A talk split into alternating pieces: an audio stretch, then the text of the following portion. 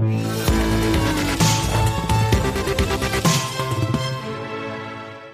fallait qu'on vous parle du pétrole. Pourquoi? Parce que euh, le Brent est autour de 25 dollars le baril. 25 dollars, oui, rappelez-vous, en début d'année, on était à 60 dollars. On est au plus bas depuis 2003. Est-ce que c'est une bonne ou une mauvaise nouvelle pour l'économie mondiale, pour l'économie française? On en parle avec Xavier Timbaud. Bonjour Xavier. Bonjour David. Merci d'être là avec nous, économiste et directeur principal de l'OFCE. Juste un mot pour dire, euh, parce qu'on on parle de la déroute des, euh, des marchés financiers, des tensions qu'on a pu avoir sur euh, les dettes souveraines, calmées un petit peu depuis l'intervention de la BCE, mais il y a une déroute, une, un plongeon qui est d'une rare violence aussi sur le, sur le pétrole. 25 dollars le baril de Brent, 20 dollars sur le Brent, sur le WTI américain. Ce qu'il faut expliquer juste avant de voir les conséquences, c'est qu'en fait, on, le pétrole est victime d'un double choc, comme vous me direz l'économie mondiale, à savoir d'un côté la demande qui s'est effondrée avec euh, toutes les économies qui sont à l'arrêt les unes après les autres, et puis aussi un problème d'offre, euh, choc d'offre avec ce conflit entre l'Arabie saoudite et la Russie. Tout à fait. alors les, deux sont quand même un tout petit peu liés parce que le, le conflit entre l'Arabie saoudite et euh, les autres membres de l'OPEP, et en particulier la Russie, euh, il se révèle euh, à l'occasion de la chute de la demande et de l'absence de mettre en place, enfin, la possibilité de mettre en place une réaction concertée entre les producteurs de pétrole pour réduire leur production et donc essayer de limiter la, baisse du prix du pétrole.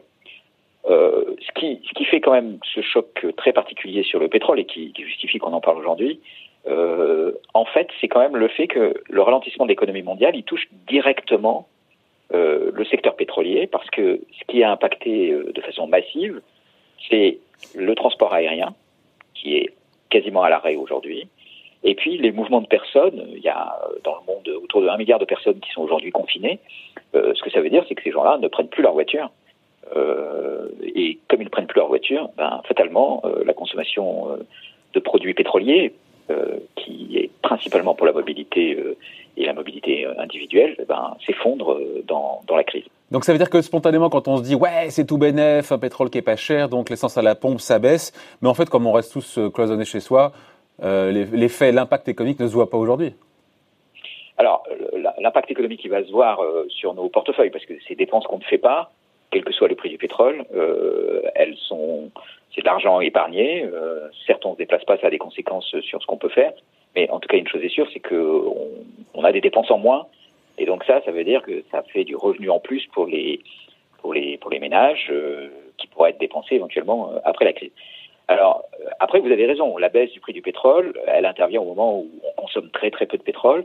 Et donc le gain, il est relativement marginal. Il est fictif, non mais il est fictif, il est virtuel il est virtuel ou il est fictif. Euh, en tout cas, il n'est pas plus que la quantité de pétrole qu'on ne consomme pas, euh, puisque effectivement, euh, on se retrouve quasiment à zéro. Alors, il y a des petites nuances avec ça.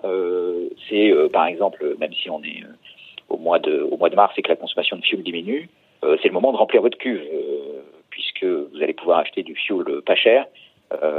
Et, et, là, pour le coup, ça, vous avez la possibilité de le stocker.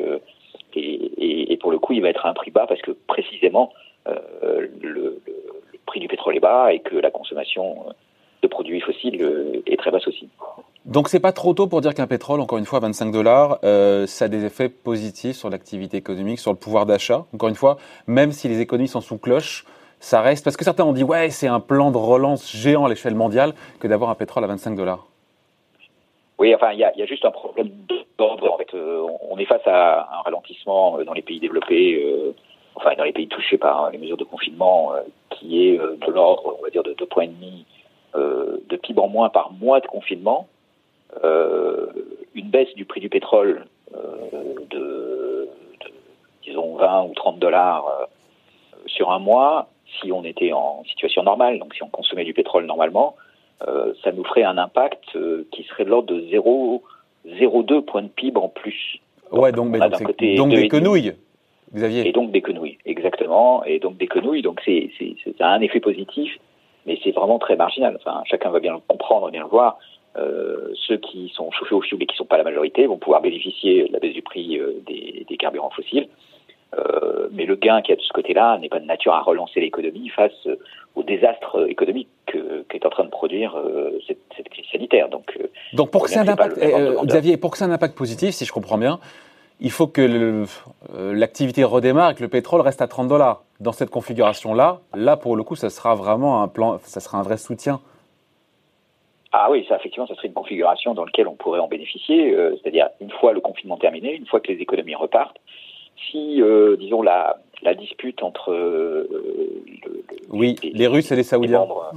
Les, Russes et les Saoudiens. On dit qu'à Xavier, je coupe. On, dit qu'à un moment donné, ils vont devoir s'asseoir autour de la table, nos amis saoudiens et russes, et enterrer l'âge de guerre et redevenir, on va dire, raisonnable, parce que les deux y perdent. Je crois que le l'équilibre budgétaire en, Arabie Saoudite, c'est 80 dollars le baril pour équilibrer les comptes publics et autour de 50, je crois, en Russie. Donc, euh, au bout d'un moment, il va falloir euh, peut-être redevenir euh, sérieux. Oui, c'est ça. C'est-à-dire que pour eux, 25 dollars, c'est pas simplement qu'ils y perdent en matière de finances publiques, c'est qu'ils sont au bord de, l'implosion de leurs finances publiques. Donc, ça, ça va les pousser autour de la table. Alors maintenant, si la, dispute se persiste un petit peu, et surtout si la demande ne reprend pas, en particulier pour les produits pétroliers, aussi vite qu'auparavant. C'est ce qu'on peut imaginer, hein, parce qu'on peut imaginer qu'il y aura des, effets persistants sur les comportements, par exemple, de Même si on est sorti du confinement, on imagine mal les gens euh, se ruer sur les destinations euh, étrangères euh, dès la crise terminée, parce que bah, il y aura toujours la peur du virus, il y aura toujours des foyers de virus à l'étranger. Il est probable que les frontières restent fermées pendant un temps assez long. Donc, rien que sur la question du transport aérien, on risque d'avoir un effet persistant. Et ça veut dire que la demande, elle sera quand même un peu moins forte qu'elle ne pouvait l'être euh, auparavant.